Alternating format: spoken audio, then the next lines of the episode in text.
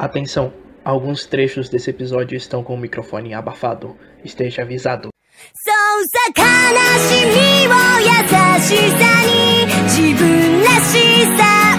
Fala galera, boa tarde, boa noite, bom dia. Eu inverti as frases de novo. Está começando mais um Tela Quente. Aqui é Jonathan Jojo e o Dio matou meu cachorro.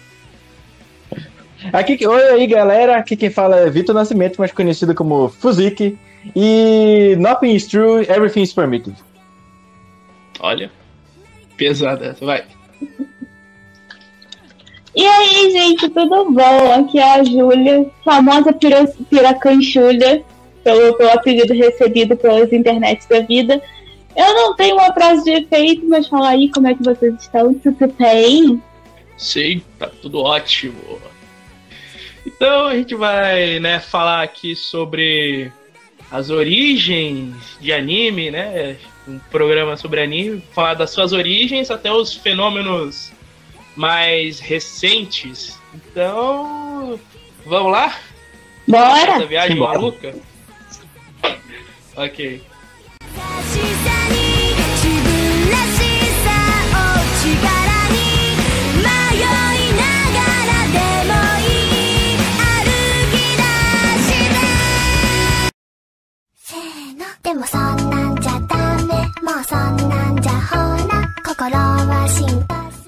Primeiro, pergun primeira pergunta. Quem de vocês é um especialista na história dessa arte maravilhosa? A Mayu. Rapaz, de especialista especialista, eu não tenho muito, não. Mas eu assisti pra caramba. Então, se a gente aprende as coisas por osmose, vamos testar hoje. Ou então, só tá. passar vergonha. É, é pior que tudo. então tá. Uh, primeira pergunta. Qual é a obra mais antiga de animação japonesa? Como isso começou? Ah, poxa, mas aí fica difícil. É, Ai. tem que começo, né? então, ó, eu vi aqui, tô aqui com um monte de aba aberta, tem 27 abas abertas aqui no, na minha TV computador. O monitor parece o computador do Batman. e a obra mais, e pelo que eu vi aqui, a obra de anime mais antiga data de 1907 mais de 100 anos atrás. Olha só, 1907? 1907, é chamada de Katsudo é, Shashin, que é algo tipo imagens e movimento, uma coisa assim. Também é chamado de fragmento de Matsumoto. É, o que tudo indica foi em, produzida em 1907, em, entre 1907 e 1911. Só foi redescoberto em Kyoto, em 2005 esse fragmento foi descoberto. Olha só, então os animes já tem tempo já aí pra, com a gente. Sabe qual é o enredo desse, desse curta? Qual? É um menino escrevendo, o curta só tem 3 segundos de duração. Nossa. Mas também, né, pra época, fazer uma animação. Mesmo é. que curta, já deve ser difícil, né? Eu acho uhum. que em 1907 nem isso tinha aqui no Brasil. Não, não, não tinha ainda. Acho que ainda não tinha cinema. Não aqui tinha nada. Mas a primeira animação no mundo, o primeiro filme de animação no mundo, parece que foi um ano antes, em 1906, pelo americano James Stuart Blackton. E a gente, né, e a gente, é, e a gente no programa da Xuxa, a gente aprendeu que o primeiro desenho do mundo foi estrelado pelo Mickey. Ah, mas é, é o Mickey começou, foi o primeiro, né? O Mickey foi. Mickey foi o primeiro estouro que a gente teve na, na questão de, de desenho, de animação. Uhum. Tanto que quando a gente pensa em animação, a primeira imagem que vem, o primeiro personagem que vem à nossa cabeça não é o Astro Boy, é o Mickey. Pois é. Depende. é. Mas é um. Não, na maioria das pessoas, então, na maioria das pessoas, vem o Mickey na cabeça. Que foi o primeiro Sim. a ficar famoso. Enfim, né? Aí, mas depois desse curta de três segundos, que só mostra um menino escrevendo e tirando o chapéu, E é sério, eu assisti, eu assisti agora ele, ele agora há pouco. Tá aqui na Wikipedia a versão inteirinha dele. É, o, a animação, por enquanto, no Japão, era, só era dada pro cinema, né? Sim, é porque basicamente, como não tinha como assistir as coisas em casa, então acho que o cinema é a única maneira das pessoas se juntarem para assistir alguma coisa, né? E também porque era muito caro, ah, era algo que era dado só pro cinema também, porque era mais rentável. Até mesmo com a invenção da televisão, era mais rentável fazer animação no cinema. Até mesmo porque se pagava mais rápido. Uhum. Ah, mas aí teve um cara que mudou tudo isso. Né, que fez o primeiro anime pra televisão. Acho que todo mundo conhece ele, né? É. Nosso querido e amado. Fala aí o nome dele, Fuzik. Oi? Alô? Fala aí o nome do. O cara que o quê? O cara Cortou que migrou os animes pra televisão. Que foi, que foi, que foi, que foi? Que migrou os animes pra televisão. O cara que migrou os animes pra televisão? É, saiu do cinema e foi pra TV. Foi o- foi o- foi o Silvio Santos? Mas, oi! Eu chegou o Nick. Chegou perto, hein?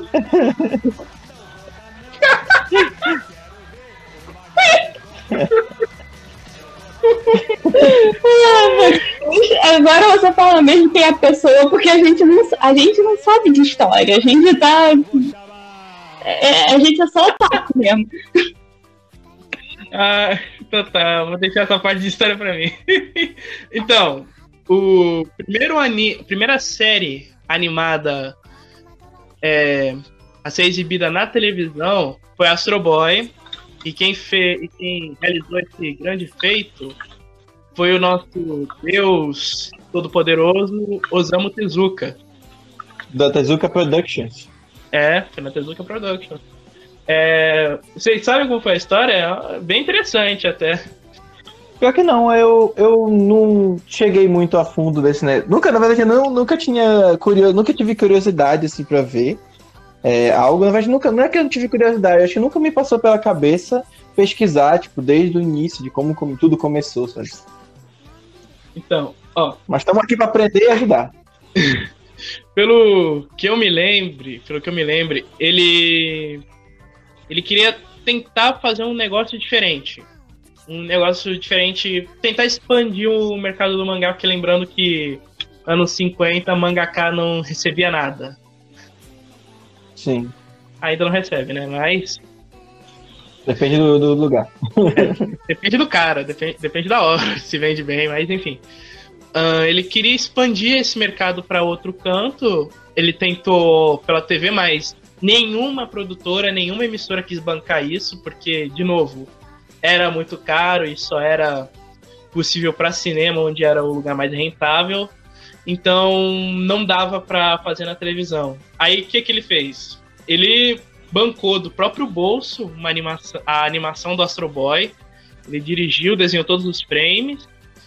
E ele usou. E como, assim, lembrando que como mangaka na época não ganhava quase nada, ele meio que deu um jeito de baratear a animação. Tipo, diminuindo o número de frames. Então, é uma forma. E reciclando frames também. Então, por isso que muitas vezes a gente vê. Se, alguém aqui assistiu os animes clássicos de Astro Boy e Dororo, você viu- vocês percebem que é, reciclam muitos frames né, ali. É, e tem aquela É muito técnica imagem também estática de também. imagem estática. Uhum. Sim, É isso que eu porque tipo, é uma forma de baratear a animação. Aí ele fez, né, um negócio, mas ele resolveu, ele antes do negócio estrear, antes do, Astro Boy estrear, ele foi até uma produtora de brinquedos e produziu as primeiras action figures. Ele pediu, foi lá numa, eu não lembro agora a, qual era a pro- a fabricante, não lembro o nome agora, mas ele foi lá falou assim, então, é, fa pode, faz, fez a proposta lá, fabriquem aqui uns bonequinhos aqui do Astro Boy, põe para vender, ele pôs para vender uma semana antes da estreia do, do anime, Aí falou, ó, se não der certo, vocês no máximo terão um, pequeno, um prejuízo pequeno, que vai dar pra contornar facilmente. A equipe aceitou, fez e resultado, sucesso absoluto, porque senão não teríamos anime hoje em dia. Sim, sim. E não, e não teremos animes que hoje consideramos que só, só, é, só existe para vender boneco. É, exatamente. Cavaleiro Zodíaco. Olha, nesse assunto não, que isso aí é vespeiro. não, mas, até os fãs admitem que Cavaleiro Zodíaco é só pra vender boneco. Ah, mas calma lá. Aí, Cavaleiro Zodíaco eu já não acho que é isso. então tá, Super Sentai. Super Sentai é feito pra vender boneco e, e isso ninguém nega. Ah, é, isso aí, Super Sentai realmente.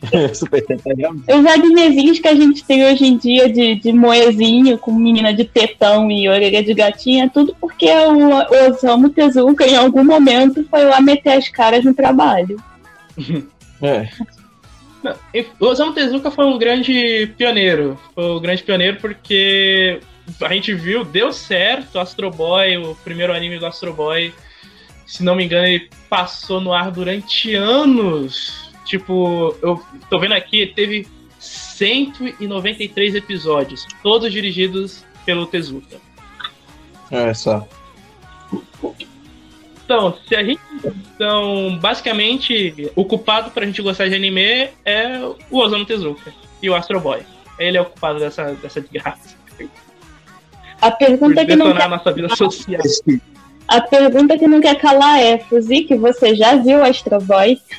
É, você já viu? Eu já eu, eu vi as versões mais recentes dele, né? Filme de Acho animação. que a versão. O filme de 2009 não conta. É bom, mas ele não, Não, conta. não, não, não. Eu não tô falando do filme, tô falando do desenho mesmo, que passava na televisão. Ah, sim. Ah, é. Teve um que passa- passava no SBT. Era mó legal. Era o de 2003, se não me engano. né? É, porque teve o Astro Boy em 2009 também, que é o filme. Aí teve a. a... É 2009, né? 2009? É 2009.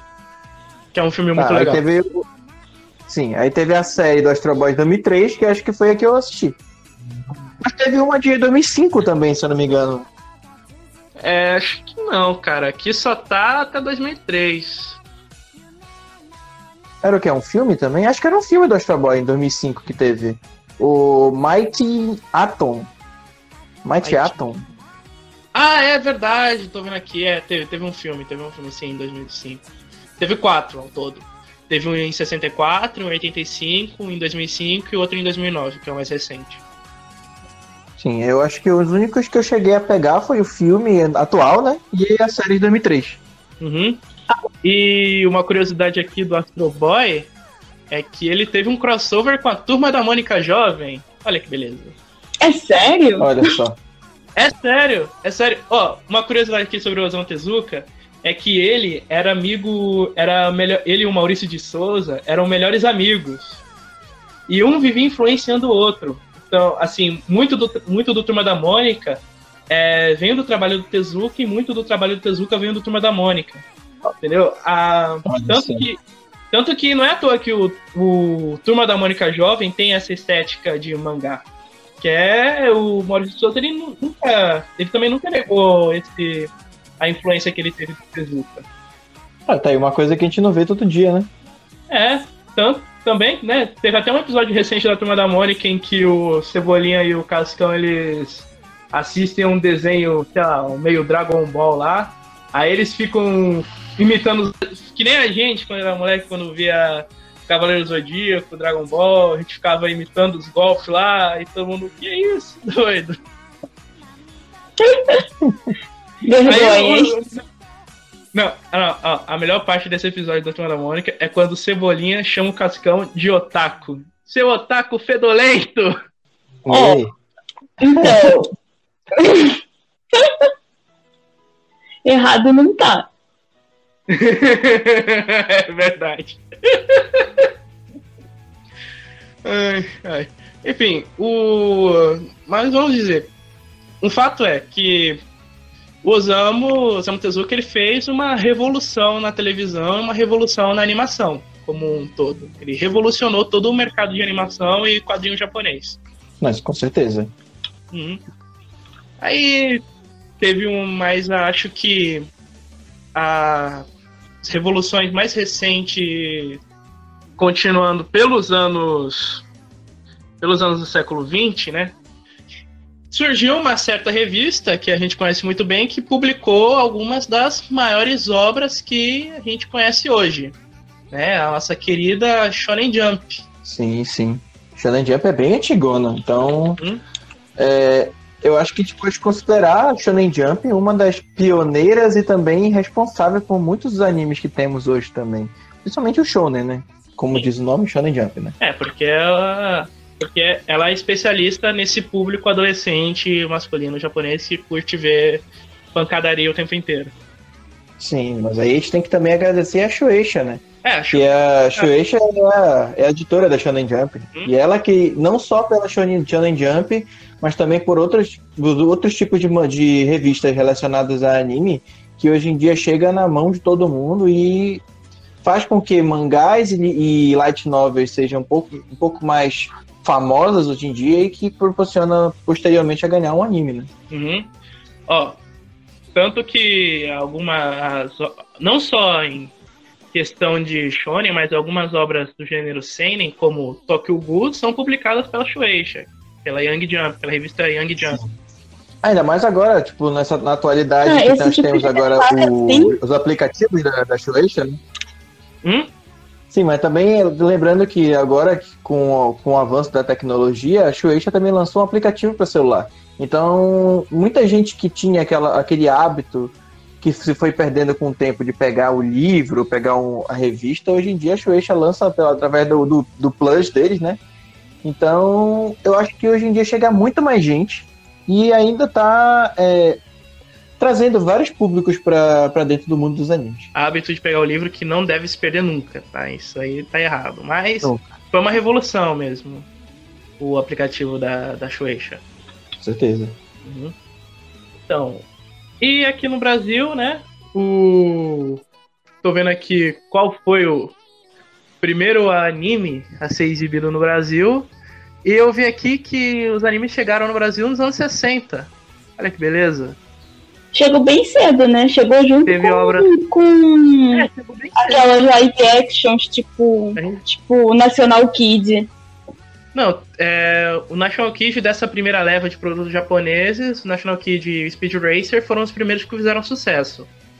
É, O Speed Racer clássico é muito bom. Uhum. Eu adoro aquele Speed Racer clássico.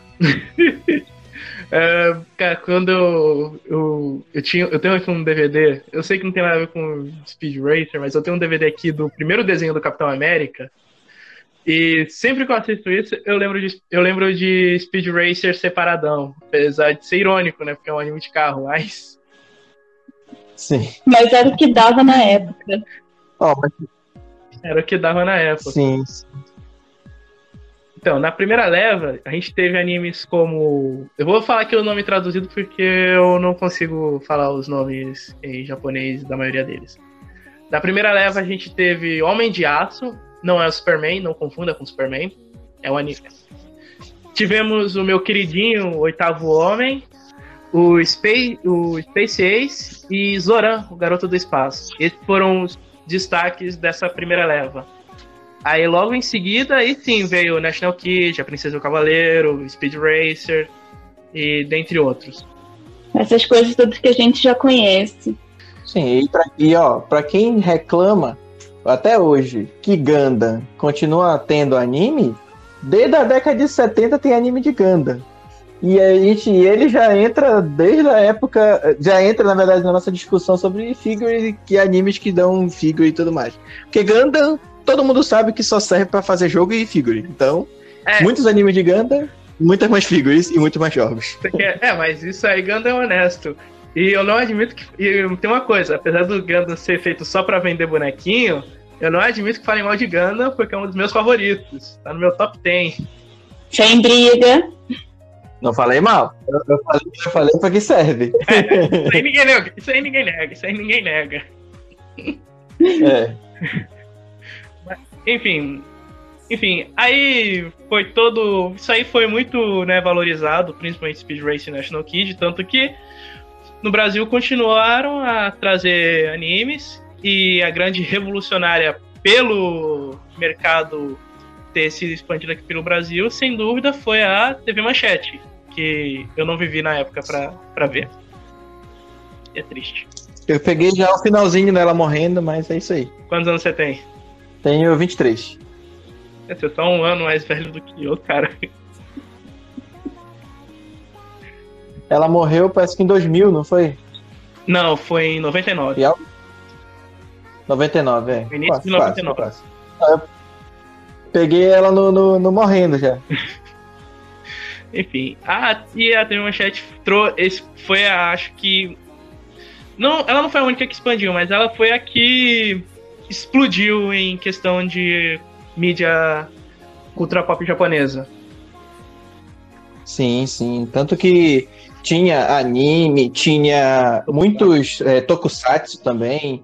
E foi ela que realmente trouxe muito dessas coisas que hoje em dia nós vivemos. Tipo, é, acho que Power Ranger não, não teria a força que teve na época que saiu, saía no SBT ou no, na Globo. Se, não tivesse, se a manchete não tivesse trazido Jiraiya, ou Changeman, ou Ultraman, entendeu? Nossa, É, não, não teria esse apelo no Brasil, né? Porque lá fora, que é nos Estados Unidos, é gigantesco.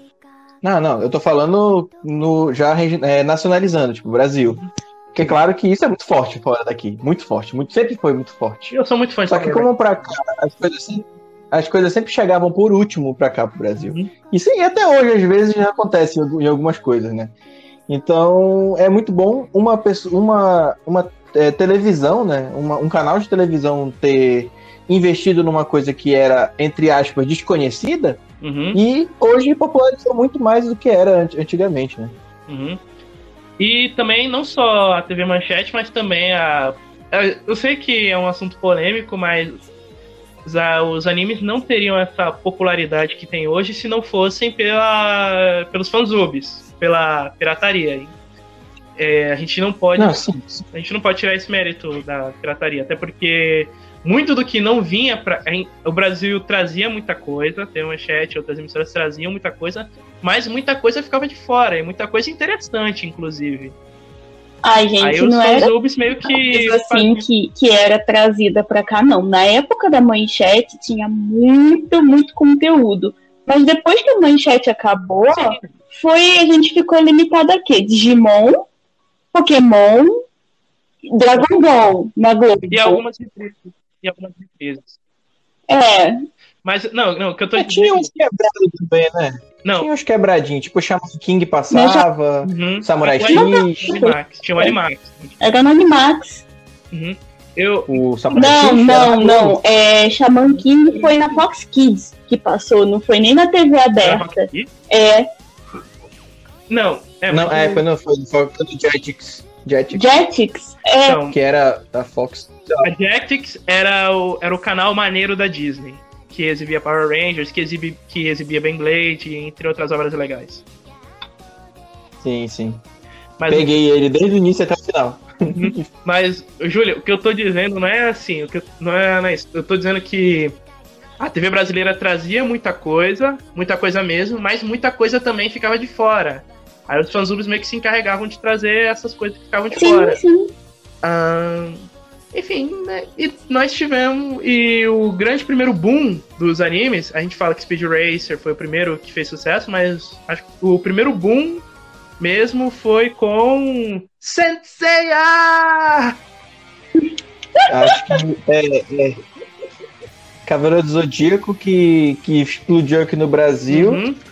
E até hoje, né? Muito, todo mundo gosta de, gosta de Cavaleiro do Zodíaco, mas eu, como eu falei, eu tenho uma regra de para animes antigos. Cavaleiro do Zodíaco, a gente entra naquela regra dos.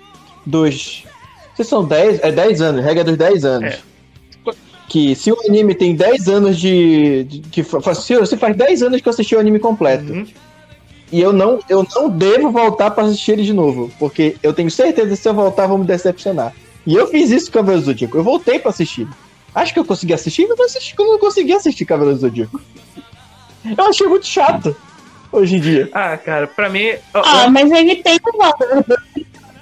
Ó, obras... Ele tem um valor dele até para hoje em dia. Hum. Olha, obras envelhecem. Eu acho que Cavaleiros do Zodíaco, dessas clássicas, foi uma das que melhor envelheceu. Porque o traço continua lindo. É, Não, sim, sim. entendeu? Tanto que depois que o Shinko Araki morreu, que Deus o tenha, ou que Buda o tenha, sei lá, é, deu uma caída no- nos traços, né? Acho que o único que. Os únicos que permaneceram com um traço impecável de Cavaleiros do Zodíaco foi o Lost Canvas e o Ômega. Sim, sim. Mas o que eu falo é, eu não tô falando que eu não gosto de Cavaleiro Zodíaco, calma lá. Eu adoro Cavaleiro Zodíaco. Eu adoro Cavaleiro Zodíaco. É uma das minhas obras preferidas, mas É. é aquelas que. É, é, é muito extensa, cara. É tipo a luta de Namekusei e Dragon Ball, mano. Dura t- 20 episódios, sabe? E só tem 5 minutos. 19, eu contei. 19? 19 Então, episódios. 19 episódios. E só tem 5 minutos pro Namekusei explodir. São 19 episódios. E o Cavaleiro Zodíaco é aquela.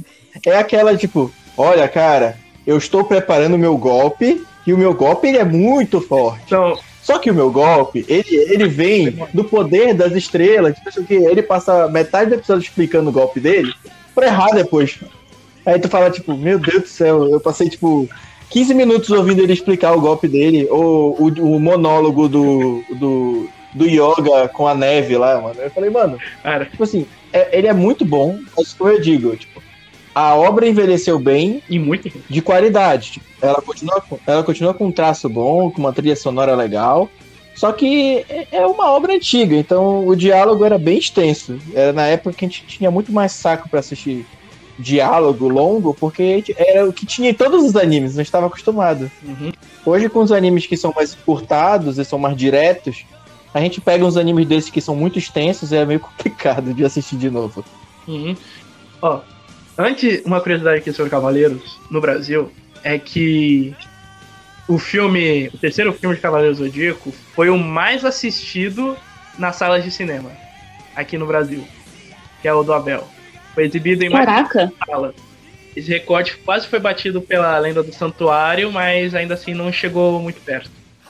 Che- Só, só não chegou nem a arranhar. Mas a Batalha do Abel é o filme de Cavaleiros do Zodíaco mais assistido nos cinemas aqui no Brasil. Olha só. Uhum. Enfim. E mas Cavaleiros do Zodíaco também o também ele trouxe consigo uma maldição, apesar do sucesso ter, ter, dado, ter dado todo o boom, ele veio com ele veio com uma maldição, porque a distribuidora viu, pô, ganhamos dinheiro pra caralho com Cavaleiros do Zodíaco. Vamos continuar trazendo obra, animes que são parecidos com Cavaleiros do Zodíaco. Aí muitas só pegavam com um conceito parecido e esqueceram que. E esqueceram que nem a qualidade da história não era tão boa assim. Sim. Então- Isso é realmente verdade. Que assim, a- com o boom de Cavaleiros do Zodíaco, o que que vem aqui? Eu listei aqui três obras, não, quatro obras muito parecidas. Shurato, Sailor Moon, Samurai Warriors e As Guerreiras Mágicas de Rei Arthur.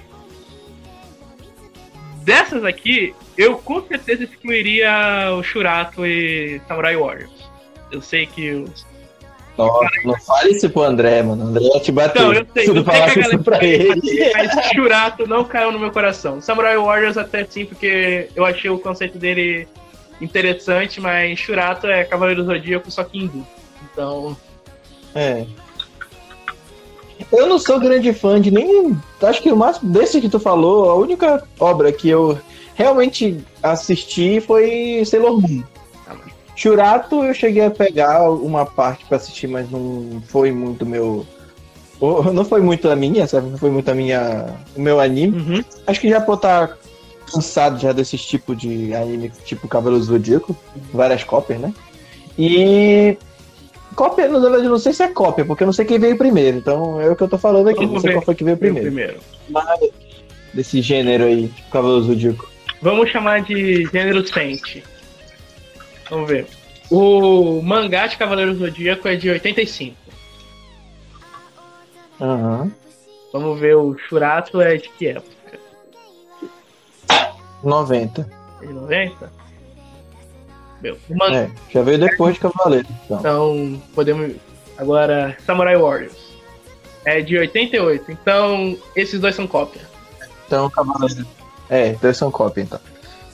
Então, é, é, é isso. Tipo, já teve já um boom com Cavaleiros. Trouxe. Depois, normal. Tipo, veio, veio várias pessoas copiando, porque o que deu certo. Não. E o que dá. O, tem aquele negócio, né? Do que dá certo, a gente, a gente se inspira, né? Se inspira, assim, nele, pra poder ver se consegue embarcar junto no barco do Cavaleiros. Ó. Mas nem sempre dá certo, né? Eu sei que muitos fãs novos que viram primeiro Lost Canvas falam que o anime clássico é ruim, mas olha só, no ano em que ele foi exibido, no, no, no ano em que ele estreou, ele foi considerado o segundo melhor anime daquele ano, perdendo apenas pro meu vizinho Totoro. É maravilhoso. Totoro é legal, mano. Então, então dizer que é, é ruim só porque você viu Lost Canvas primeiro, eu acho, eu acho exagero. Eu acho algo, algo sem fundamento. Não, é, é de épocas. É porque acho que as pessoas mais novas é, caem na mesma coisa que eu falei antes. A gente tá num, numa cultura de tudo vem mais rápido e tudo acontece de maneira direta. E Cavaleiros, Dragon Ball e esses animes dessa época, eles eram muito mais explicativos e tentavam é, prolongar ao máximo o diálogo para poder te colocar a par de tudo que tá acontecendo, tudo bem explicadinho e tudo bem amarrado. É é uma Já agora não, tipo, Não, é, então, a explicação ficou de fora. A explicação hoje é só mais para o conceito do golpe. Então, eu vou te ensinar esse golpe que faz isso, isso e isso. E é isso. Aí não explica mais nada. Naruto, por exemplo. Então, vou te ensinar o Rasengan. Ele, a única vez que o Rasengan é explicada é na hora que o Naruto aprende. Então, É tipo assim, ó, você pega o seu chakra, faz ele fazer em rotação com o Sunderi na sua mão e é isso, é assim que se faz. Ele vai, o Jiraiya vai, usa o Rasengan, joga na árvore, pronto. É assim que se faz Rasengan. Nunca mais é citado como se faz o O Rasengan. que eu acho, o que eu acho foda nos anime shonen, eu acho que vocês vão concordar comigo, é que é justamente a explicação do que é o charme. É, tipo, eu vou te dar aqui o Isso. soco milenar. Aí, soco milenar, esse soco vai fazer danos e o cacete. Cara, eu não tenho que explicar um soco, mas é muito legal, cara. Eu gosto, eu gosto quando eles explicam esses golpes, porque meio que faz, sei lá, a gente é, meio que mostra como a mitologia desse shonen é, é grande. Então, eu não tenho problema com explicação de golpe. Não, eu também não. Só que aí o problema é, eu não tenho, não tenho problema com a explicação de um golpe. É legal, mas Cavaleiros às vezes exagera, né? Enfim, Então, por isso que eu acho que a, a saga dos 10 anos ali fica sempre no meu critério aí. Passou de 10 anos, eu não posso mais voltar pra assistir, senão vai perder a nostalgia que eu sinto. Acho que o único, o único desses que eu consigo assistir é Digimon. Digimon eu assisti de novo e eu continuo amando Digimon, cara. enfim, com Cavaleiros, com o primeiro boom, com esse com Cavaleiros, veio outras obras que algumas continuam conhecidas bem hoje, até hoje como Super Campeões, né, que a gente adora, teve reboot aí recentemente. O, o Sim. Churato, que eu já falei que é uma cópia hindu. Eu sei que o teu amigo vai me matar, né? Se ele escutar isso, mas é a verdade. Ah, Sailor Moon, né, que é sucesso até hoje, convenhamos. É, acho que Sailor Moon ele é o- ele é referência de uma Shoujo mais até do que Sakura Card Captors, porque porque eu acho que Sakura Card Captors é mais legal do que Sailor Moon. Bem, eu acho, mas acho que ele não tem o mesmo apelo que Sailor Moon tinha. Então, ou que Sailor Moon tem até hoje, então minha amiga, tem uma amiga que ah, largou de hoje pra assistir Sailor Moon, então. É, vai de, eu acho que vai de, de vontade mesmo, né? Porque, assim, eu, eu particularmente gosto mais de Sailor Eu Moon. também. Entre um e o outro, eu prefiro Sailor Moon. Mas Sakura é Sakura. É. Então, E também foi o que a gente chegou a. ela é mais. Então a gente tem esse apelo emocional, porque foi o primeiro que a gente viu. A gente viu Sakura primeiro do que Sailor Moon. É, na verdade, eu acabei assistindo os dois juntos. Ah, é porque Porque acho que na época que eu peguei Ah. assistindo, a Record reprisou, né? tava em reprise, acho. Ah. É, acho que tava em reprise. Aí eu acabei assistindo os dois. Uhum. Só que eu gostava mais de assistir Sakura quando eu era mais novo. Uhum. Só que depois que eu, eu envelheci, fui ver os dois, eu percebi que, tipo, Sakura, ela tinha um, um pretexto um pouco mais infantil, apesar de ter muitas coisas adultas dentro de Sakura, ela tinha um pretexto um pouco mais é, soft, né? Uhum. Mas é, acho que como ele é um pouco mais fácil de entender e assistir, é mais fácil pegar o público infantil, né?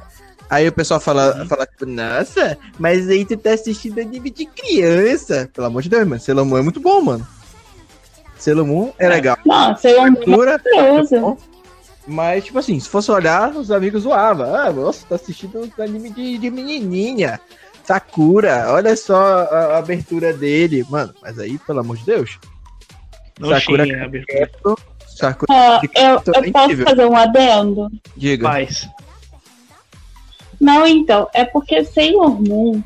Sailor Moon é um caso muito particular onde você tem um mangá que é muito, muito trabalhado, com, que aborda diversos temas, e um anime que, pelo menos aqui no Brasil, quando ele chegou no Brasil, eu nunca sentei pra ver em japonês, mas é, é, quando ele chegou no Brasil, ele já estava censurado, né?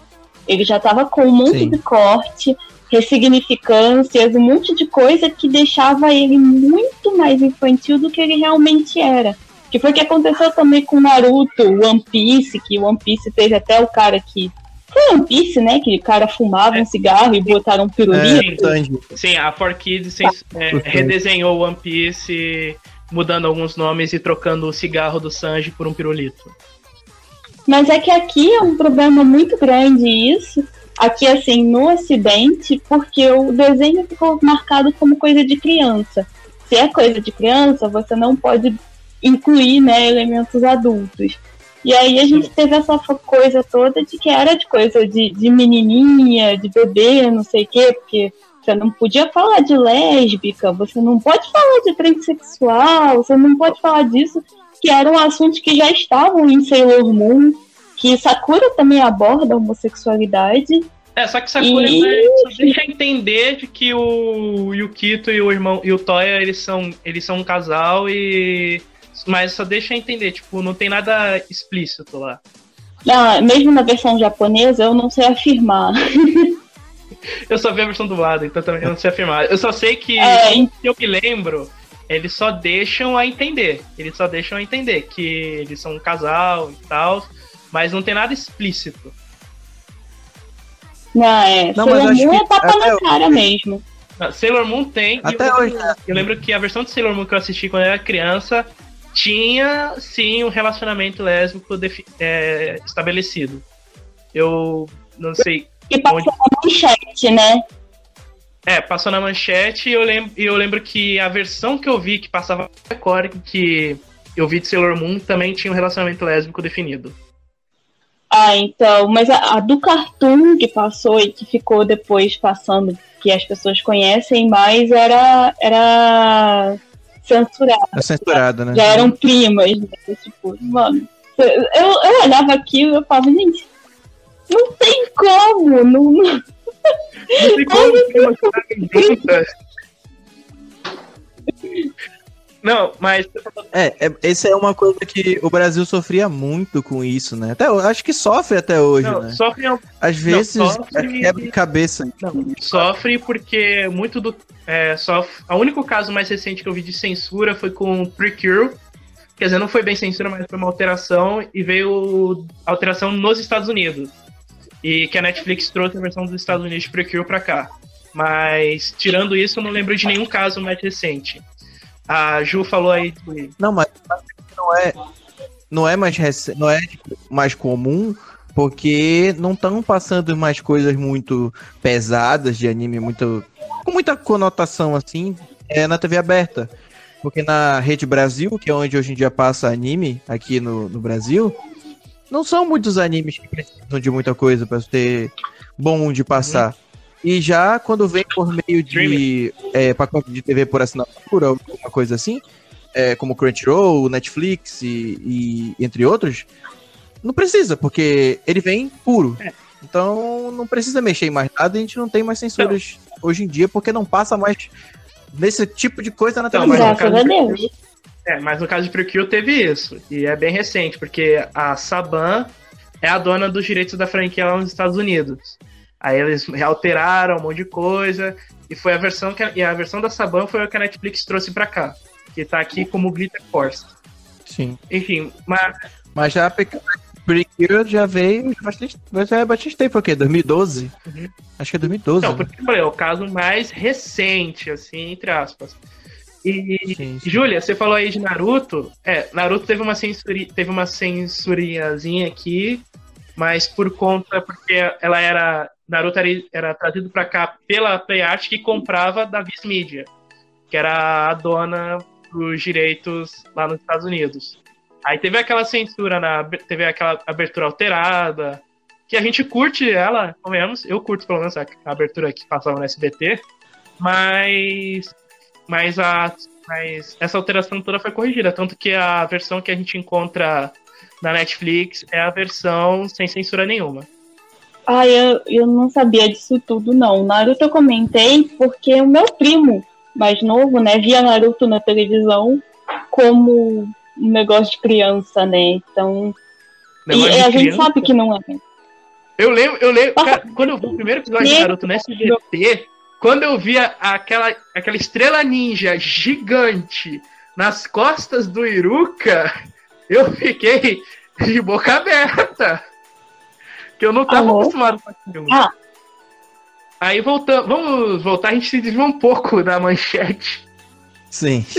Enfim, É normal, é já normal, acontece. é normal. Aí um outro, um outro, aí um outro grande boom que teve nessa leva, o último que a gente não comentou aqui, foi o Yu Yu Hakusho. Ah, Mas o curioso é que o Yu Yu Hakusho, ele foi um fracasso comercial na primeira exibição. Pelo menos é o que eu tô vendo aqui, tipo, foi um fracasso comercial, entendeu? Teve Aqui no audiência, Brasil. Mas ainda assim, é, aqui no Brasil foi um fracasso comercial. Apesar da boa audiência, foi um fracasso. Aí só foi redescoberto depois, quando a gente assistia no canal 21 e no Cartoon Network. Que aí fez o, o sucesso que fez, que a gente conhece até hoje. Sim, tanto que se, ó, se um dia tiver reboot de Yu Yu Hakusho, eu acho que Yu Yu Hakusho não dura mais 10 anos, não. Yu Yu Hakusho é um desses casos aí que um reboot é inevitável. Acho que não dura mais de 10 anos. Se, ti- É, sim. se sim. tiver um reboot, é, tem que vir dublado de qualquer jeito.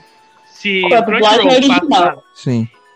se o, é, se o Crunchyroll ou a Netflix ou qualquer, sei lá, de streaming de anime que tenha, 10, an- que tenha daqui a 10 anos, se, esse, se eles passarem legendado, o nego vai ficar puto pra cacete, velho. Isso aqui é um caso que É. geral vai ficar puto. É, eu acho que pra passar legendado Sim, é é melhor nem porque- passar. É. Tanto que o. Até porque é, o, te- teve um, acho que recentemente no canal do Wendel Bezerra, um vídeo que ele trouxe alguns dubladores de Yu Hakusho, Uhum. né? E eles estavam falando sobre isso. O Yu Hakusho ele teve duas dublagens, né? A primeira dublagem que foi passada na TV aberta e a segunda pra TV, fecha- pra TV fechada. E eles estavam comentando. Isso, no cartão. E eles estavam comentando que na TV aberta eles, tavam, eles tinham muito mais liberdade pra fazer a dublagem, né? Porque eles estavam brincando mesmo. Era totalmente atuação, era totalmente improviso. Por isso que saíram esses memes de Yu Hakusho, porque era improviso, sabe? Tanto que quando eles fizeram a segunda dublagem, teve algumas coisas que eles mudaram. Mas não foi porque não tava no. Não, não foi porque, ah, eles fugiram, foi censurado. Não, é porque foi pura. é, foi puro improviso. Não tem como tu improvisar uma coisa que foi improvisado na primeira e na segunda foi encenado o improviso da primeira. Não teria o mesmo. a mesma carga. E botando também junto com os animes que vieram pro Brasil, é, Yu Yu Hakusho foi, acho que, o pontapé supremo da dublagem de animes também. Então, acho que depois de Yu Yu Hakusho. Tem até o pessoal fala que tem antes de Yu Yu Hakusho e depois de Yu Yu Hakusho. Sério, eu ouço antes de Cavaleiros e depois de Cavaleiros. Na, eu também. O meu negócio é Eu muito também. mais com, com o Yu Yu, porque Cavaleiros é uma dublagem muito boa, é excelente, a gente não pode entrar nesse mérito. Mas, mas Yu Yu tem uma autenticidade que mais nenhuma depois dela teve, nem antes tinha. Ela é uma coisa assim, é um caso isolado e muito próprio. Mas, no, mas acho que no caso do Yu Hakusho, ó, acho que eu. Enfim, eu não sei se vocês chegaram a ver a versão legendada de Yu Hakusho, mas também é. Também é. No original em japonês é cheio de gírias, mas são gírias japonesas, que fazem sentido. Que fazem sentido lá. E aqui não. Então. Então acho que essa, toda essa liberdade se deve por conta disso também. Sim, é porque não ia fazer sentido, né? Trazer uma coisa com é, gírias deles e não ia, não ia fazer sentido algum pra gente. Por exemplo, as piadas, por exemplo, do. Tá achando que berimbau é gaita? Onde isso, mano? Eu, eu não consigo imaginar Yu Yu sem, sem essas brincadeiras, sabe? Então eu acho que é uma coisa que eu não conseguiria assistir legendado. Tanto que eu até, tanto que eu até estranhei. Ó, Cavaleiros do Zodíaco e Yu Hakusho são dois casos isolados na minha parte, porque se eu assistir legendado, eu vou achar muito estranho. Tanto que eu esperei Soul of Gold ser dublado antes de assistir. Então. Tanto, eu tô esperando o OVA que saiu recentemente de Yu Hakusho ser dublado pra eu poder assistir, porque é muito estranho ver legendado. Eu tô com a mesma sensação com Digimon Tree. Ah, Digimon. Eu quero muito que ele seja dublado, cara. Então, Digimon dublado eu só vi só até o Tamers. O resto eu vi tudo legendado e pra mim não é estranho. Aí eu assisti, acho que o primeiro e o segundo Digimon dublado. O terceiro eu assisti quebrado, metade, metade. Do terceiro pra frente. Eu não sei se legendado. aconteceu isso com vocês com Full Metal também. Full Metal eu, eu tive muita dificuldade. Eu não assisti o Brotherhood todo, porque. Todo assim, de uma vez, por causa da dublagem. Porque eu senti muita falta da dublagem brasileira e achei a já. não, eu já peguei Full Metal legendado desde o início. Ah, você já viu legendado? Não, eu, é, eu já peguei ah, legendado. Porque quando eu descobri Full Metal, foi na casa de um amigo. E esse meu amigo, ele tinha baixado o legendado. E ele me passou no pendrive pra levar pra casa Cara, pra assistir. Eu descobri... Então eu assisti Full Metal eu legendado. Eu descobri Full Metal foi na Rede TV quando passava o remake de Super Campeões. Então... Na Rede TV não pegava aqui em hum. casa. Nessa época não tinha, não, não funcionava ah, aqui. Enfim. E o Hakusho foi o final, marcou o fim dessa primeira, desse primeiro grande boom. Vem um outro animes como As Guerreiras de Rei Arf, Street Fighter 2, o anime de Dragon Quest e Dragon Ball. Mas nenhum assim fez tanto burburinho. Né? Tanto que. Acho que mais Dragon Ball, né? É, não, mas, não, veio o burburinho de Dragon Ball só quando chegou o Z, porque o primeiro, o classicão não teve tão, não foi tão falado. Ah, sim, sim. Não foi tão falado. Mas também podemos dizer que esse primeiro boom foi uma época de ouro porque a gente eles trouxeram algo que não costumam trazer para que não pelo menos não costumam mais trazer para cá de maneira oficial, que foram os animes originais para vídeo. Os famosos OVAs, tanto que eu tô vendo aqui alguns que foram trazidos para cá, o Arting of Fighting, o Daytonator Oregon e o Gal Force foram todos foram todos OVAs que foram trazidos para cá. Alô? Não, não, também não. Acho que eu não cheguei a assistir nenhum deles. Eu só vi o Art of Fighting. Eu só vi o Art of Fighting ontem porque eu tenho uma conta no Telegram e sou assinado em vários canais que tem anime Tokusatsu e eu baixo por lá. Então por isso eu vi o Art of ah, que entendi. é bem legal, inclusive. E, né, e veio e o segundo boom, aí veio o segundo boom no finalzinho dos anos 90, que começou com qual? Com qual? Com qual começou o segundo boom? Ai. Dragon Ball Z? Não, Pokémon. Ah, Pokémon. É, foi o Pokémon pela Record que trouxe é, trouxe toda uma nova geração pros animes, que por acaso é a gente. Sim. Quem nunca? Quem nunca comprou um CD do Poké Rap e ficou cantando em casa? Eu tinha as cartinhas de Pokémon. Ah, eu tinha também. Eu tinha os bonequinhos de Pokémon Nossa, e daquelas maquininhas também de bolinha. Tá. ah, é verdade. De cachapão, né? Hoje, inclusive. Aqui perto de casa tem umas maquininhas de bolinha que tem Pokémon pra Gente. cacete. É, tem um local aqui em Belém, tem também. Um monte de Pokémon. Esse Isso de- foi uma de Gachapon. Ai, cara. Não, não, continua, não, continua sendo uma febre. Tanto que quando saiu aí o, o filme de Pokémon na Netflix, foi um boom, foi um- uma repercussão que eu, pelo menos, não tava esperando. É, mas Eu acho que a gente pode até comparar com a série do The Witcher, né? Da Netflix. Porque The Witcher 3 já, já, tem vários, já tem vários anos, apesar de ser um jogo incrível. Mas saiu a série do Netflix e vendeu 150 milhões de cópias depois da série. Então, o jogo de, sei lá, 2014. É, 15, mas não, o The Witcher, The Witcher, no caso do The Witcher, foi uma franquia que só fez sucesso, pelo menos aqui no Ocidente, pelo terceiro jogo, que foi o The Witcher 3. Que já tinha jogo antes, The Witcher Sim, 1 sim. e 2, que eu tinha muito. Eu ainda não joguei o 3, eu sei, eu sou um péssimo gamer, mas não curto muito o jogo, então. Eu joguei um, dois e o 3, então eu te entendo. É, então, mas o. Mas pelo. É que The Witcher, pra mim, antes da série, eu gostava mais dos livros. Os livros eram. Os livros são do cacete. Então, quando saiu a série, eu fiquei Sim, livros são. E pelo visto empolgou muita gente também, né? Porque vendeu 150 milhões de cópias. de jogo. É, apesar de já ter tido uma série antes no início dos anos 2000. Mas que ninguém viu. Só o pessoal Então. da Polônia viu. É. Enfim, aí. Sim, mas aí, no final do ano 2000 veio, veio o Pokémon, É, veio né? Pokémon. A febre lá do, do, dos bonequinhos. Veio Pokémon e Digimon, que também compartilharam. Comparti vieram na mesma época e meio que por isso tem essa rivalidade aí, também porque o nome era muito parecido. Na verdade, a rivalidade vem do próprio autor, né? Que um tentou copiar o outro, mas aí um foi mais raso e o outro tentou colocar uma história mais intensa no meio. Aí vai de gosto, né? Eu sou daqueles que preferem em anime Digimon, em jogo Pokémon. Eu sempre fui assim. É porque o jogo é, é Tamagotchi, né? O jogo de Digimon é Tamagotchi, então.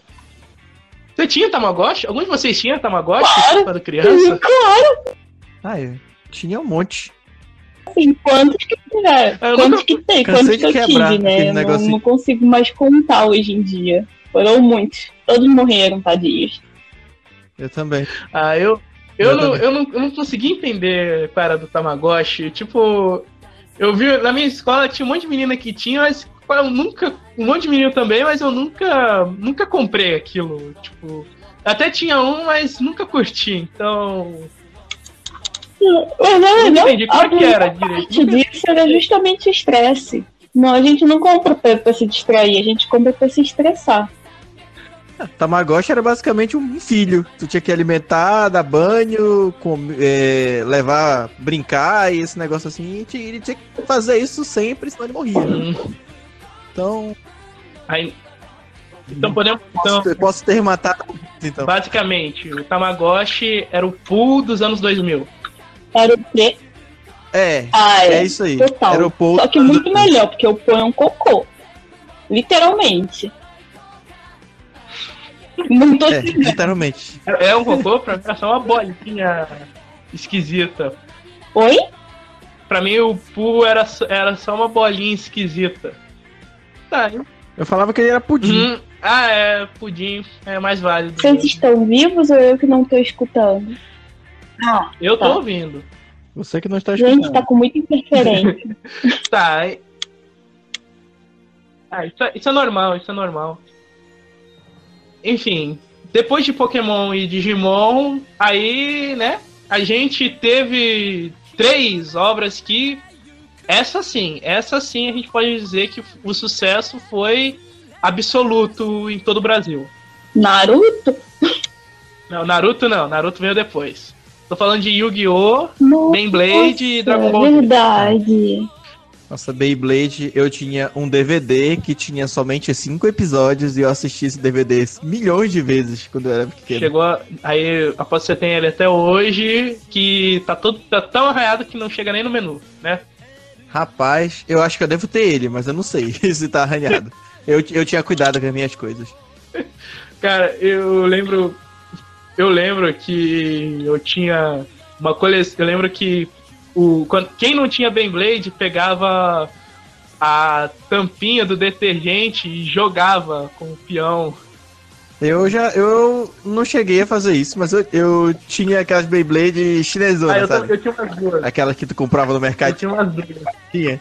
Mas antes de eu ter elas, eu jogava com, com o negócio de detergente. Aí eu não era tão criativo, então eu esperei meus pais me darem uma. Aí a gente comprou uma daquelas.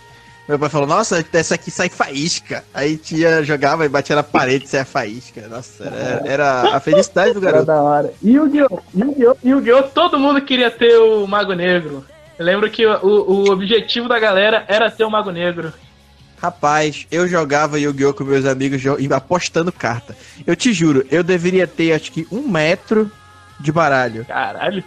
Acho que o baralho que eu tinha dava um metro de tamanho. Nossa, Tanta carta Fizike. que eu tinha. Caramba. E você? É porque na frente da, da vendinha. Na, vende- na frente da vendinha da minha escola, eles vendiam um pacotinho e custava, se eu não me engano, era 10 centavos o É pacote. verdade, todo mundo comprava meu- assim mesmo. Era, era 10 centavos Sim, e ia comprar, é. comprava 10. É, aí eu, meu pai me dava dois reais por dia pra eu, pra eu lanchar na escola e eu gastava um e gas- comprava um real de pacote do Yu-Gi-Oh! Todo dia. Inclusive passando fome na escola pra jogar eu Yu-Gi-Oh! com um bolão gigantesco. Ah, eu Ó, sempre fiz isso. Yu-Gi-Oh! Quando não era Yu-Gi-Oh! era comprar revistinha do Grand Chase. Quando- pra mim, quando não era Yu-Gi-Oh! era quadrinhos. Ah, é verdade. Verdade. Eu tinha um bolo também de revistinha da Turma da Mônica. Ah, eu era super-herói já. Já tava na fase de super-herói. Ah, eu li Turma da Mônica até, sei lá, mano. Muito tempo. Eu adorava A Turma, turma da Até Mônica hoje eu adoro. até hoje é muito Ball, quem é que inte- nunca até hoje é muito inteligente. Não, é muito inteligente mesmo. E, e Dragon Ball? Hein? Quem é que não queria lançar um Kamehameha aí? É, pelo amor de Deus. Quem, quem nunca abriu o chuveiro e ficou lá embaixo fazendo. Brincando de, de, de, de aquele poderzinho. Pô, era muito legal. Mas aí, né, infel- mas meio que nessa época, início dos anos 2000, também teve um outro marco aqui no Brasil, que foi o Animax. Nossa. Sim, Animax. E ali a gente, cara, eu lembro, a primeira vez que eu vi Animax, tava passando Hellsing. E, velho, como eu fiquei insano com aquilo. Eu não lembro ao certo o primeiro anime que eu assisti no Animax, mas eu acho que foi ou Blood Plus ou foi O Bokurano. meu eu tenho Acho que certeza foi que um foi, dos Blood dois. Porque era o que passava.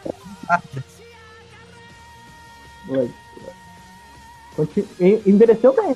Mas assim, eu acho que Muitos animes dos anos 2000 envelheceram muito rápido, envelheceram mal, mas esse envelheceu bem. Sim, sim. Eu acho que os animes que eu mais assisti na Animax foi o The Prince of Tennis. Uhum. Foi um anime que eu comecei pela Animax e depois eu saí, porque acabava o dublado, eu continuei legendado, tinha ele completo. E acho que. Eu não lembro se foi Helsing ou se foi Blood Plus que eu assisti pela Animax. Foi um dos dois que eu completei. Faz muito tempo, eu não, eu não tenho noção agora de qual foi. Cara, eu lembro com exatidão quais eram os meus favoritos do. eu, não, eu realmente não perdia um episódio no Animax. Eram Samurai Champloo, o Metal Alchemist e o Blood Plus. Eu não perdia um episódio desses. Inclusive tem um episódio do Animax que eu queria até é, falar com vocês. Tem uma vez que a gente assinava uma TV aqui por assinatura, né, aqui na, na minha cidade, e passava Animax, e de- eu assistia depois da escola. Voltava da escola, assistia na casa, no, no quarto da minha tia. Uhum. Aí é, começou o, o- começou lá o, o anime, né, tal, e anunciaram que ia ser, se não me engano, Bokurano, o próximo que ia passar. Aí eu tava lá, Bokurano, sabe? Aí do nada começou uma cena, tipo, muito eti, meio que quase hentai, assim, dentro do anime, e passando, tipo, sei lá, duas horas da tarde, saca? Era esse, porque Aí eu, a gente era muito inocente. Tipo, a, a menina. É, a menina, tipo, abrindo a geladeira, e o cara baixava a calça dela, e do nada ficava. Os dois estavam, tipo, Eu ficava, tipo, eu, tipo, sei lá, com, sei lá, 14 anos, olhando aquilo, eu fiquei, mano, que merda é essa, cara? O que, que aconteceu? Quando? Meu Deus, que isso? Cara, eu, eu- eu vou falar uma coisa que eu tenho vergonha de dizer. Eu vou falar aqui uma coisa que eu tenho vergonha de dizer. Você lembra quando Ah, a lenda do demônio dos anos 2000 era febre? Ah, pegada? Teve uma vez que um estagiário teve a ideia de passar no meio-dia, não foi? rapaz, eu não sei. Isso eu não lembro. Mas teve, teve um estagiário que resolveu, ach- a- que achou que era uma boa ideia exibir a lenda do demônio ao meio-dia na Bandeirante. E eu assisti aquilo, cara. E tava todo, tava todo mundo em casa, no- almoçando. Perdeu o emprego, nunca mais conseguiu arrumar emprego em lugar nenhum. Esse aí, Exatamente. esse daí já era. Esse cara aí. Ele, ele- quando se ele arrumou, falsificou o nome. Falsificou o nome. Gente, Mas, né? não consigo imaginar o que aconteceu. Porque a pessoa ter uma ideia dessa. Cara, é, foi. Mas foi tão absurdo, mas tão absurdo, que lá em casa a gente não ligou a TV por quatro dias. Só pra ter certeza que a gente ia esquecer aquilo. Nossa senhora.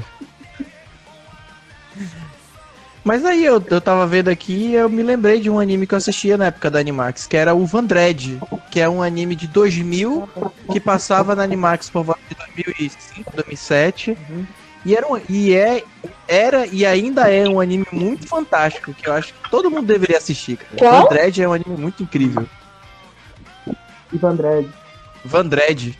Eu vou dar uma olhada depois. André, eu lembro de ter visto o primeiro. Eu lembro de ter visto um, um primeiro episódio uns, uns dois anos atrás. Eu não fui muito com a cara, mas agora que você recomendou, vou dar uma segunda chance. Eu acho que acho que nesse gênero que a gente tem hoje em dia de anime de mecha com, com drama, Vandred acho que é um dos precursores desse tipo de uma qualidade incrível com uma história bem ampla, porque Vandred, Qual? sei lá, cara, o tanto que tinha de coisa no Vandred que hoje em dia faz sentido é incrível. Mais até do que. do que Gundam. Não sei, porque Gundam ele tem um estilão próprio que não é tão profundo. Ele é um meio raso. Ele é feito, é, vem de lutas tu né? assistiu Gundam Seed? Não, eu não eu assisti Cara, Gundam. Cara, assiste qual- qualquer série de Gundam que você vê aí. Cara, é uma profundidade. O Gundam Seed, de todos os Gundams, é o meu favorito. E, velho, cara, quando eu vi aquilo, eu, eu achei um pecado isso não ter chegado no Brasil. Enfim, cara, se Gundam Seed tivesse passado aqui no Brasil, ia ter uma febre tão grande. Você não ia imaginar. É muito bom esse negócio. Mas eu vou até, eu vou até colocar aqui pra assistir depois, então. Mas é assim, eu tô falando no, no, no geral, né? A gente sabe que anime mecha ele vende pela luta, né? Então, acho que Vandred pra 2000 é um anime bem à Qual? sua frente do seu tempo. E Evangelion era pros anos 90. Vandred. Ah, tá, tá. Vandred. Mas acho que. Foi nos, mas foi nos anos 2000, apesar de ter vindo esse segundo boom aí com obras magníficas como ela, também foi o início da decadência do Brasil, graças ao. Era lá daquele filho da puta que esculachou o Yu-Gi-Oh! na TV aberta. Que é um cara aí que. Ele esculachou Yu-Gi-Oh! falando que Yu-Gi-Oh! era do demônio, que tinha conotação pornográfica. Hum, a gente sabe quem é, mas não lembra o nome. Ah, a gente não quer lembrar. A É, gente não exatamente. quer lembrar, a gente quer que ele vá pro inferno. Mas esse filho da. Mas, basicamente, esse. é, esse programa aí que ele fez foi o. Mal sabia a gente que foi o início da merda. Que as produtoras. A gente não percebeu na época, mas as produtoras come- meio, para, meio começaram a parar de trazer anime. Então. Continua no Animax e no Cartoon Network, mas ainda assim a qu- quantidade foi diminuindo, né? Porque por causa disso foi um efeito cascata, cara. Pô, foi uma sacanagem. Foi, foi, foi o Gilberto Barros, agora que eu lembrei o nome dele. Esse aí. Esse filho da puta, né? apresentador de televisão Gilberto Barros, é. Eu lembro que nessa época que começou o negócio de Yu-Gi-Oh! a coisa do demônio, a minha avó me fez dar todos o meu baralho. Então eu tinha, tipo, muita carta e eu tive que dar a carta, porque era coisa do demônio e me, me obrigaram tipo, a, a dar minhas cartas. Por favor. Ó, eu vi aqui. tô- Foi triste. Nunca. Ó, também, mas também foi nessa época aí que começou a ter uma decadência nos animes na TV aberta e no, pelo menos nos primeiros 14 anos, desde 2001, é, pouquíssimos animes foram exibidos na TV aberta. E eu tô aqui com uma lista de alguns, pra vocês verem aqui, ó. Hantaro, ia achar. é, Bucky, Tenshimuyo, Yu-Gi-Oh!, Hunter x Hunter, Fullmetal Alchemist, Zet Bell, que ninguém mais fala mais, né? Ninguém nunca mais falou de Zet Bell. Naruto, One Piece ver tão Super- legal. e Super Campeões. São alguns que tem aqui listados. Acho que achar também. não. É, Inuyasha. Mas Inuyasha foi naquele tipo, ah, sabe? Do jeito que a TV Globo exibia, que também esculachou com Samurai X. É, Então a gente. É, então, tipo então pra, gente, pelo menos pra mim, Inuyasha não passou na TV aberta por causa desse desleixo. Nem Samurai X. é, sim. Então sim. esses aí a gente pode escolher. Mas, Aí depois. De... Depois disso, na verdade, tem Metabot também. é, Met- Met- Metabot também foi uma, foi uma febre gigante. É, Metabot. Metabot. Apesar de eu não ter curtido tanto. Apesar de eu, mesmo lá tendo a porrada, que era tudo que nós queríamos ver, eu não curtia tanto Metabots, não. Acho que eu. Infelizmente. Eu fui assistir depois, e aí eu que eu vi o que que eu tava perdendo. O Metabot era muito bom. Eu lembro que na época no Game Boy Advanced, a galera tinha na minha escola um joguinho de Metabot. E era aquele joguinho era muito bom, cara. Eu lembro que eu jogava com a galera. Tipo, nunca tive um Game Boy Advance. Eu jogava no Game Boy dos meus amigos, entendeu? Nossa, o jogo era muito legal, Metabot. Era, eu tenho que procurar um emulador mal codificado aí, porque eu não tive Game Boy. Eu também não. É, tamo junto. Baixou o emulador mal codificado? Ah, sempre, né? Jogava num emuladorzinho mesmo pra PC. Ai, gente, mas isso faz parte da infância. É, enfim. É. Mas, É. enfim, né? Basicamente, a TV aberta meio que parou de vez de exibir anime, foi parando aos poucos e quem continuava mesmo a exibir animes era quem, quis, quem queria ver era só mesmo na TV paga, como na Locomotion, Nickelodeon, Cartoon Network, Fox Kids, Animax e Jax, que era onde passava. Só que aí eles também pararam de passar anime. Sim. O único que passava era Pokémon e mais alguns que o Nickelodeon trazia. Nossa, Mas passava só. na Nickelodeon. A, gente- a Animax era a única que se É, passava um. Passava, na- passava. passava um ou dois na Nickelodeon. Só que eram tipo. Digimon, sabe? Era aquele. Era, Não, era o GX, passava na Nickelodeon. Eu sei porque eu assistia. é, mas também passava uns outros aí. Eu lembro que um era tipo animais eletrônicos que eram invocados na vida real. Eu não lembro o nome, acho que era Gormit, não lembro direito. Mas passava alguns na Nickelodeon. É, Mas eram muito poucos, eram um ou dois que passavam. Uhum. Acho que. ah, Eu ia falar Avatar, Não mas é, Avatar não é tem considerado nada anime, né? Então. Não. Não é. É, é Então- não, tem, tem esse. aí ninguém, nenhum otaku ainda chegou num consenso de que Avatar é ou não anime. Não, pra mim não é. É, essas anima- animações. Eu li aqui no artigo. Animações é, ocidentais. Basicamente, qualquer animação que não é japonesa ou chinesa não é considerado um anime. É que carrega Sim, essas sim. influências estéticas e narrativas de anime, qualquer coisa que é feita no Japão, que não é feita no Japão ou na China, não é considerado um anime, é considerado um murikanima. Acho que esse é o termo, murikanima, que é um pseudo anime. Ó, tá aí. Então, Avatar, É, pelo que vi aqui, ó. Complementar, e, e, e, Jonathan, só pra complementar, é, era o Yu-Gi-Oh! normal, passou na, na Nick, passou o Monsuno, Yu-Gi-Oh! GX e o Yu-Gi-Oh! Zexal. Não, é isso mesmo. Foi o último que saiu. Monsuno que passava, porque eu lembro que passava. Ca- Cara, o Zexal chegou no Brasil? O Yu-Gi-Oh! Zexal? Tá dizendo aqui que passou na Nickelodeon, aqui no, no, no artigo que eu tô vendo. Caraca, eu vou procurar agora depois. Porque eu acho que o Yu-Gi-Oh! Jackson o Yu-Gi-Oh! mais injustiçado de todos.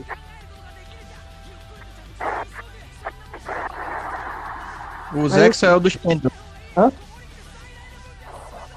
O Zexo é o dos pêndulos. Não, os dos pêndulos é o Arctic. Ah, é o Arquivo. Esse que eu não gosto. Cara, na minha opinião, é o melhor Yu-Gi-Oh! O Arctic é o melhor. Sério? Eu não gosto. Eu acho O conceito dos pêndulos O 3 muito interessante. Mas eu falo que o Yu-Gi-Oh! Zexel é o mais injustiçado. Tá certo que o começo dele não é lá uma das melhores coisas, não chega a ser muito consistente. Mas ao longo vai se desenvolver, mas tem um potencial. Foi o que me fe... eu vi potencial ali, foi o que me fez continuar. Porque geralmente, se não me conquistar no primeiro episódio, no máximo até três, eu paro. Mas no Zexel, eu vi um potencial ali, eu continuei assistindo, fui insistindo, até, mas e a história vai evoluindo de uma maneira, cara. Sério, Yu-Gi-Oh! Zexel é muito injustiçado. Eu, pra mim, eu, eu gosto do Yu-Gi-Oh! clássico pela nostalgia, mas o meu preferido é o GX. Do- do- de to- Você vai me odiar agora, mas de todos eu acho o GX o mais fraquinho. Sem treta. Não, mas muita gente acha. É um dos animes que eu sou. Eu sou tipo. Não, eu sou. é, Tipo assim, muita gente fala isso. Fala, até inclusive falaram na live, né? Um anime que, que, que vocês gostam e todo mundo, tipo, não gosta. Eu esqueci de falar do Yu-Gi-Oh! GX. Tem muita gente que não gosta, mas eu acho um No meu melhores. caso seria Sensei Omega, que também é um injustiçado. Enquanto, ó, eu acho assim, Sensei Omega, ele é injustiçado, enquanto Lost Canvas, ele é superestimado. É, eu, eu gosto de ambos. Eu também. Não, nada contra nenhum dos Eu dois. também gosto de ambos. O negócio é que eu acho que Lo- que Lost Canvas, nego eleva o Lost Canvas num patamar, tipo, como se fosse um dos melhores animes de todos os tempos. E, gente, para, não é isso tudo não. É maneiro? É, mas não é isso tudo. Eu acho que é mais pela abstinência de Cavaleiro que a gente teve por muito tempo. E Lost Canvas veio depois. Uhum. é, ainda mais pelo Netflix dublado ainda. E o pessoal já botou um hype causa Não, eu conheci o Lost Canvas pelo DVD. Pelos DVDs que a Flashstar é, distribuía. Inclusive, já que a gente tá, tocou aqui em DVDs, vale dizer que, que segurou os animes nesses os animes, a febre de animes no Brasil pelos, sei lá, os últimos antes de 2016, quando recomeçou esse boom todo, com, acho que foi com Boku no Hero e ReZero, né, que meio que trouxe a galera de volta para os animes. Não, foi Sword Art Online. Não, não, Sword Art, On- Sword não, Art Online. Sword Art Online ele é um caso. Sword Art Online foi, foi uma febre, mas só entre realmente quem curtia. Porque eu, me, eu mesmo, eu tava numa época que eu tava meio afastado de anime, até eu assisti alguns, e, mas eu mesmo não vi Sword Art Online na época. Eu vi depois. Porque também. Não, eu, eu já fui assim. Eu, na época que Sword Art Online terminou, eu voltei a assistir anime. E eu comecei, voltei a assistir anime porque eu assisti o último episódio de Sword Art Online. E gostei. Mas, eu- mas, assim, eu tô falando de. Eu tô falando assim, trazer o público grandão de volta, entendeu? Fazer anime voltar a ter uma visibilidade enorme. Acho que foi em 2016. Sim, mas eu, mas eu não acho que. Eu não acho que foi Boku no Hero. Eu acho que teve anime antes disso que teve esse, esse trabalho. Boku no Hero talvez tenha trazido. É, tenha sido, na verdade, o ponto que trouxe realmente muita gente, mas eu acho que teve algumas obras antes dele que foi trazendo a galera aos poucos. É, mas ainda assim, era um negócio muito de nicho. Mas o. Voltando pro, pro esse ato desse vácuo, essa época sombria que quem era o Taco era zoado. É, o que segurou mesmo foi basicamente a pirataria. De novo a gente tá dando crédito pra pirataria. Será que a PF vai. Será que a PF vai bloquear esse programa? A gente tá exaltando a pirataria aqui. Ah, porque, tipo assim, só é errado se tiver alguma fonte oficial no país. Enquanto não tiver oficial no país, não é errado. Se na época não tinha nenhuma produtora com, com direitos comprados, Tá tinha o liberado. É assim que funciona Tinha hoje. o Crunchyroll, mas era só, não era todo mundo que, vi- que via Crunchyroll. O Crunchyroll, Sim, Crunchyroll ainda tinha uma biblioteca bem pequenininha e ainda era em dólar ainda que pagava. bem limitado. Então, hoje, hoje em dia, sim, mas o fanzub foi meio que. Foi meio que manteve essa febre continuando. Foi o Fanzub. Hum, Sim, que- sim. Inclusive, inclusive Renata Soul, um beijo pra vocês, mano. Cara, vamos. Eu, esse programa, Download também. esse programa vai ser dedicado aos fanzubs, aos fanzubers. Gente, obrigado. Aham. Muito obrigado. Renata Soul, Ryuga Downloads. Muito obrigado. Valeu, gente. Cara, eu lembro, eu lembro que eu lembro que nos eventos vendia os DVDs dos fanzubs. Eu comprava tanto disso.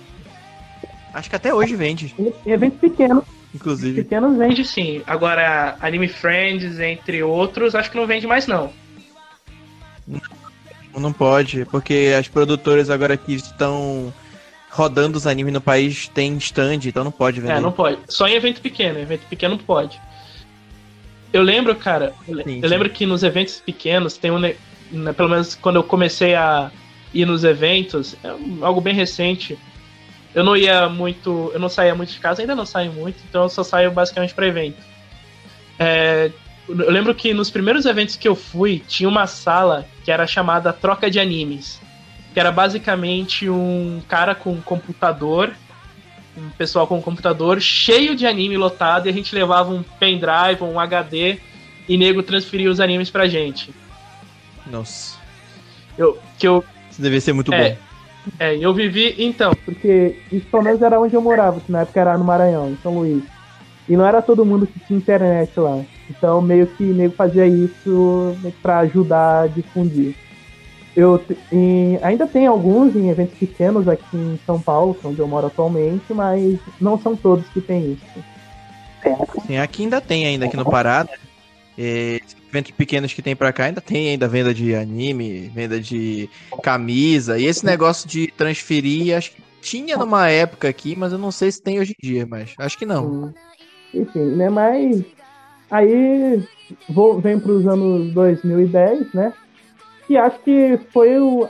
no- na segunda metade foi o que realmente trouxe o nego de volta. Teve o fenômeno do Sword Online, também foi quando Code Geass e Death Note foram redescobertos, né? Eu lembro de ter visto Death Note na época do Animax, mas Sim. acho que ninguém dava muita atenção para Death Note, então foi redescoberto nos anos Ah, eu sempre É. gostei. então foi redescoberto em 2010. Death Note então ganhou o fandom que tem hoje. E aqui, ó.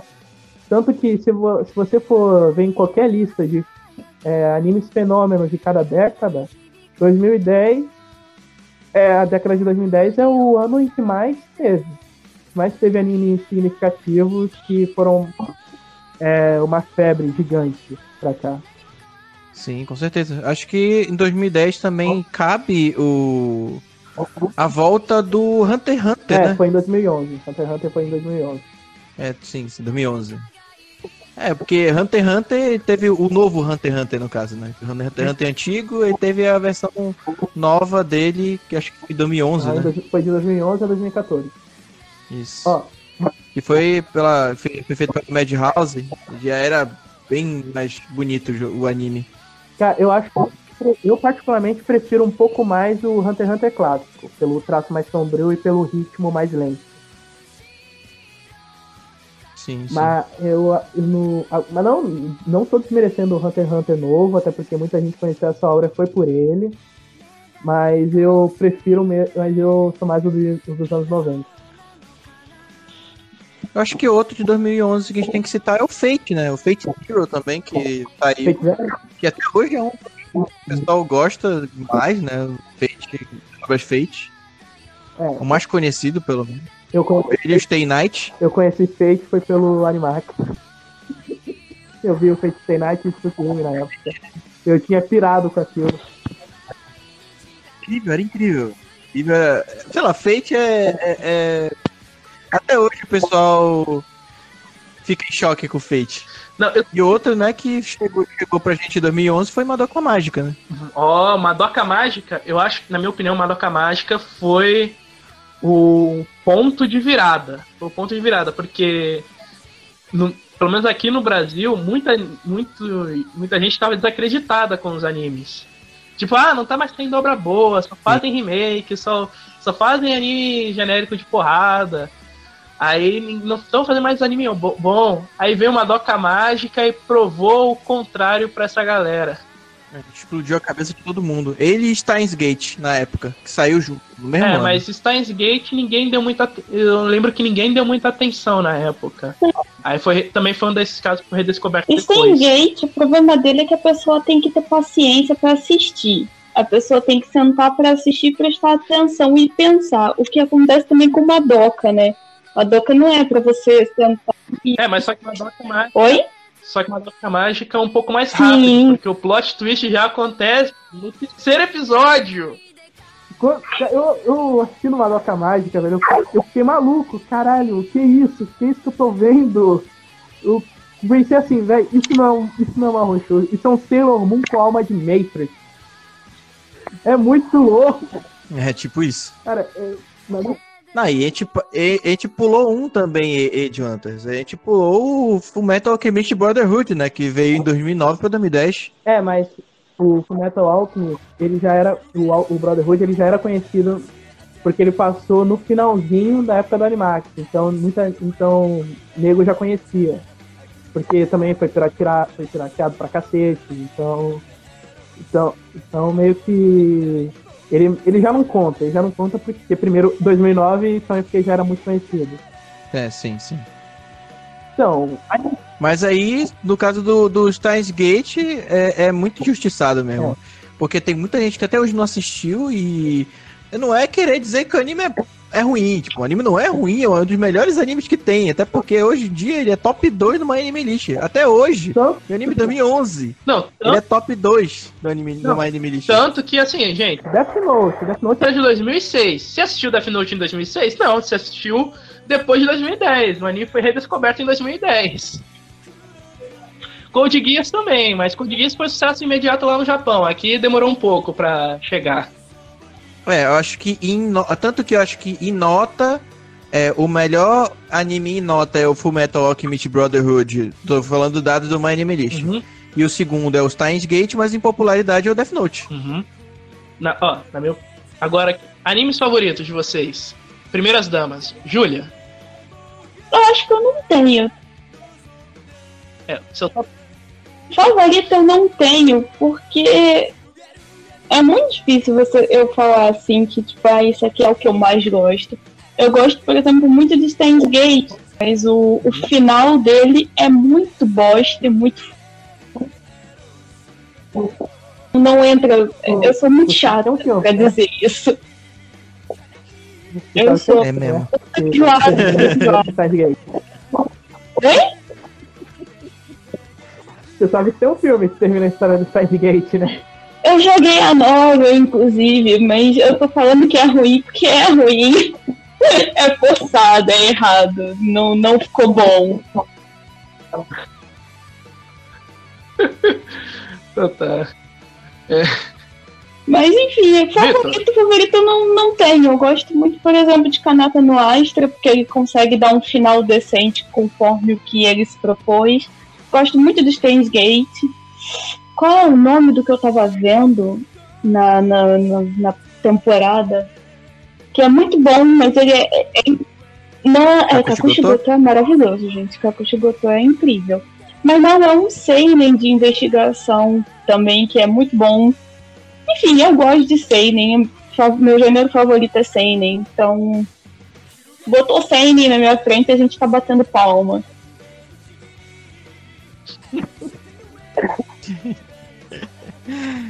Vitor, seus três favoritos, seu top 3.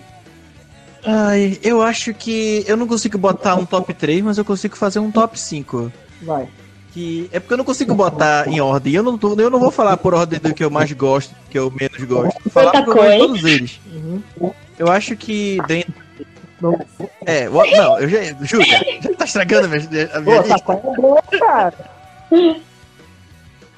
O Otakoi é com certeza uma das minhas obras preferidas. Eu gosto muito de Boku no Hero. Eu, consigo, eu sempre tenho que botar Boku no Hero porque Boku no Hero é incrível.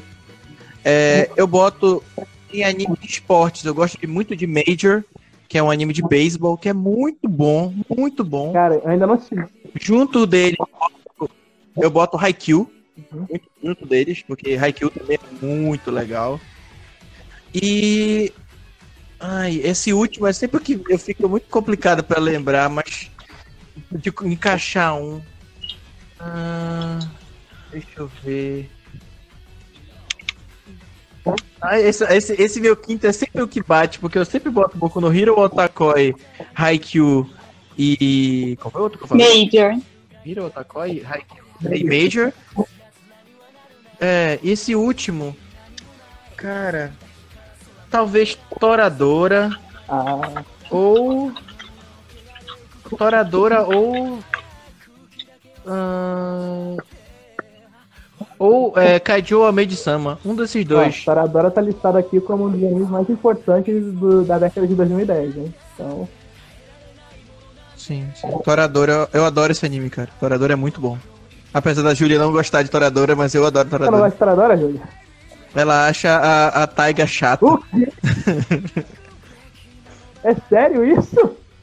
É que a Julia ela tem um sério problema com pessoas que gritam. Por isso que ela não gosta do Asta, ela não gosta da Luísa de Lavadieri de Zero no Tsukaima. Então, Mas do Asta, ela não gosta da Taiga porque a Taiga grita. do Asta é, é difícil gostar. Oi, o que, que foi que vocês estão falando aí do Asta?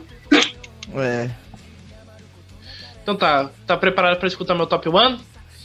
Manda, manda bala. Então tá.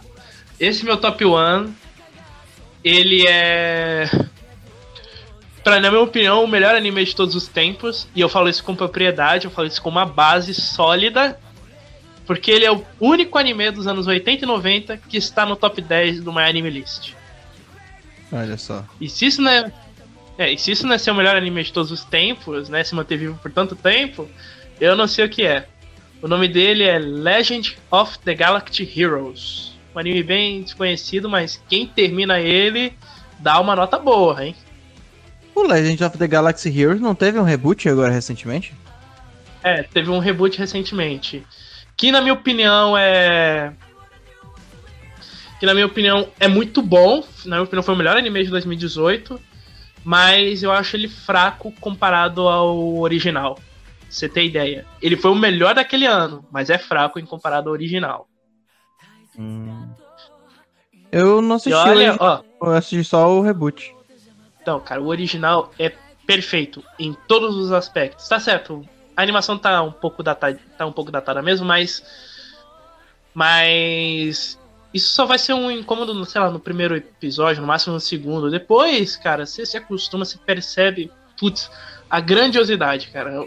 O trunfo desse do Legend of the Galactic Heroes não tá na animação, tá no roteiro. Tá no roteiro pra você ver tão foda ele é, cara é um roteiro tão consistente, esse anime é tão influente que ele inspirou Death Note e Code Geass. Foi a inspiração principal para esses dois. Não, eu imagino que seja bom, porque até a versão mais nova que tu tá considerando que é difer que é pior que a original. Eu gostei, imagina da original. A original provavelmente eu gostaria também. Cara, eu tô te falando. É um anime muito bom. Ah, enfim, antes da gente encerrar, né? Acho que a gente falou tudo o máximo que deu, mas. Quer dizer, tinha, tem muito mais coisa pra falar, mas senão o programa ia ficar gigante, então tem gêneros também pra falar. Mas se a gente falasse de tudo, ia ficar gigante o programa, não é? Sim. Então vamos encerrar recomendando algum anime para o pessoal. Posso começar? É, começa aí. Ah, gente, é... eu já dei já minha recomendação aqui, já joguei uma recomendação aí no, no, no meio do, do, do cast aí, que foi o Vandred, né? Esse com certeza é um anime que, mesmo apesar de ser antigo, ele compensa muito assistir. Mas vou deixar a minha real recomendação aqui de coração, que é Major. Para as pessoas que não gostam de anime de esporte, Pode ser que tenha um pouco de atrito com esse anime por não gostar do gênero, mas Major é um anime incrível. é um anime de esporte que me fez gostar de beisebol, saca? Eu sempre gostei um pouco de beisebol, nunca fui um amante muito grande assim de beisebol, mas depois de Major eu passei a amar o esporte. Então, Major é um é um é basicamente como se fosse um um crescimento de um personagem, porque Major começa com o Goro com, se eu não me engano, 5 anos de idade e termina com ele com 30 e poucos anos. Então, são, se eu não me engano, seis ou sete temporadas, eu não, não, tô lembrado direito agora, de muitos episódios, porque cada temporada tem mais de 20. E não acho, acho que é isso, minha recomendação fica essa, então, Major.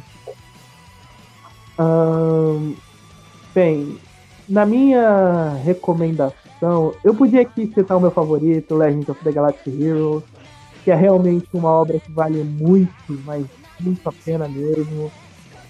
Mas senão vou achar que eu sou muito baba-ovo dessa. Mas eu não vou recomendar ela, que então no final. Senão vou achar que eu sou muito baba-ovo dela. E eu sou mesmo.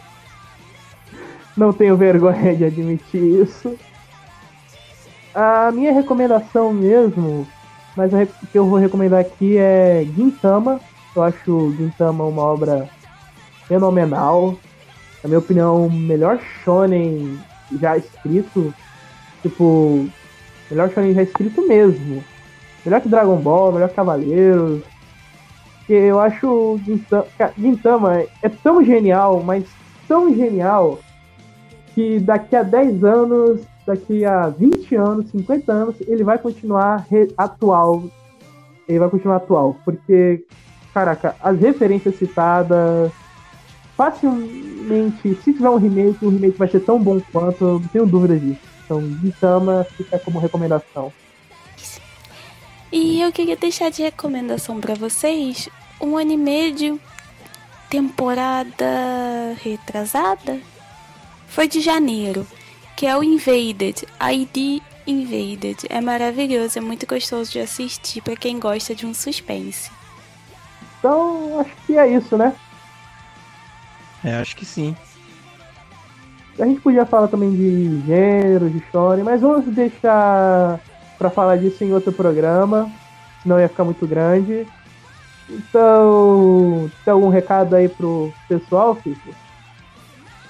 Ah, eu queria já ah. me despedindo aí, eu queria agradecer o Jonathan aí pela, pela, pelo convite. Foi um episódio legal. É, e para quem quiser acompanhar um pouco mais sobre o que eu e a Júlia fazemos, é, sigam a gente nas redes sociais, né? Meu, o meu é Vitor Nascimento 97, meu Instagram. O da Júlia é Sailor Mote. Mas vocês podem acompanhar tudo o que fazemos no Invo4, que é o nosso canal da Twitch, e também o nosso canal da nossa rede social do Instagram oficial. Arroba Invo4, o 4 por extenso, né? Que é o ATRO. Então, é Invo4, por extenso inteiro, tanto na Twitch quanto no Instagram. É só colocar em qualquer rede social que tiver achar a gente. Mas é isso, obrigadão aí, Jonathan, pelo convite novamente. E até a próxima. Tchau, tchau gente. Tchau, tchau. É isso, continue acompanhando o, o trabalho do pessoal aqui do Nutella. E tchau, tchau. E, tá. e sigam também o Nutella Quente no, no Instagram, arroba nutellaquente.com. E sigam os perfis da, dos, dos, dos convidados de hoje, também o meu e o do Fabrício. O meu jo, arroba jona.moon.jm, Fabrício arroba Fabrício é, underline himself e, se, e me sigam no Vero arroba Jonamoon. Então é isso, gente. Como no tela quente. E agora a música, né?